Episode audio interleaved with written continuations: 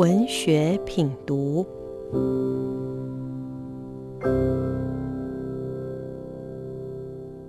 Hello，各位听众，大家好，我是启明出版的发行人林胜修。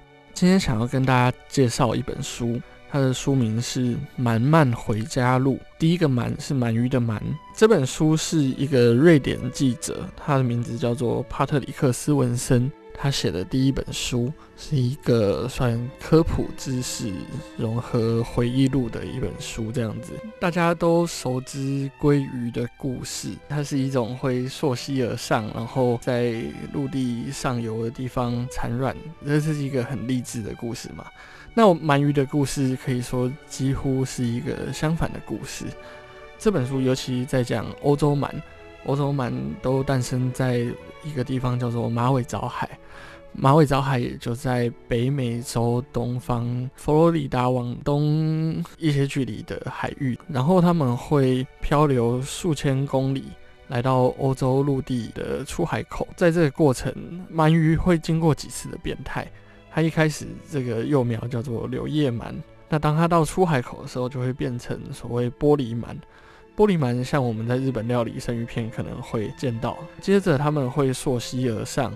然后慢慢的长大，这个时候我们称它做黄鳗，可能在海产店看到的这种。接着它会在陆地生活，然后到有一天它想要繁衍后代的时候，就会再做最后一次变态，变成银鳗。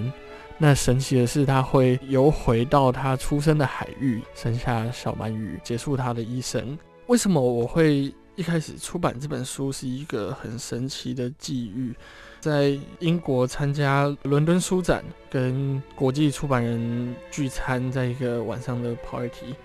那我们坐下来吃饭，旁边一个瑞典的太太笑容满面，然后每个人看到她都恭喜她。然后我就很好奇的问她：“嗯，这个书展过得很顺利吗？”她说。今年他有一本书很神奇，在书展期间卖出了二三十国的版权。他们本来没有期待一个这么偏僻冷门的题目会大受欢迎，结果在那一年大受欢迎。然后我一听他介绍，我也被吸引了。除了这个是一个介绍鳗鱼的知识书以外，因为作者又融合了他和他父亲的回忆的故事。在一边研究鳗鱼的生态，一边探索人的处境。关于鳗鱼的知识的进展，在书里面有介绍啊，就是从亚里士多德时代开始，他们就觉得鳗鱼是从泥沼里面无中生有变出来的。接着，弗洛伊德他在年轻的时候，当时是想要成为一个自然科学家。那他也想要研究鳗鱼究竟是从哪里来，他们怎么繁衍的问题。那那个时候他到了一个地理雅斯特港，一个小港，请大家把抓到的鳗鱼都寄一条给他，他希望可以找到鳗鱼的生殖器官。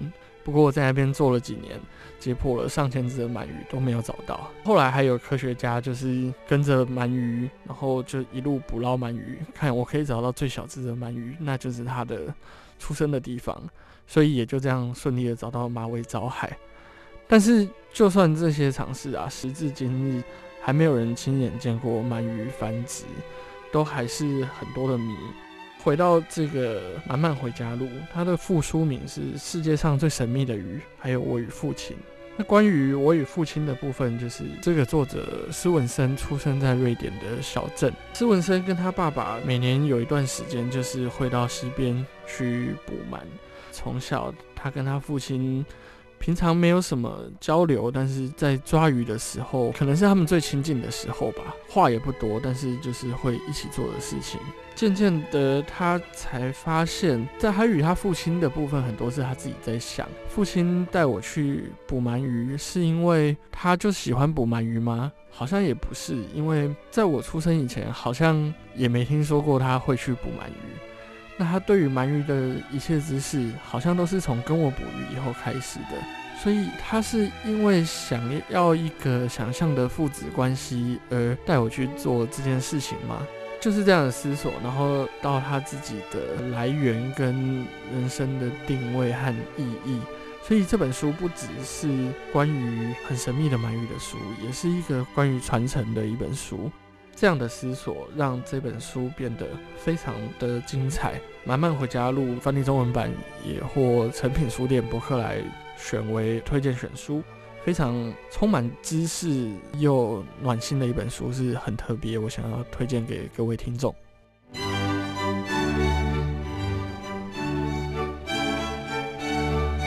Bravo FM 九一点三，与您一起探寻文学之美。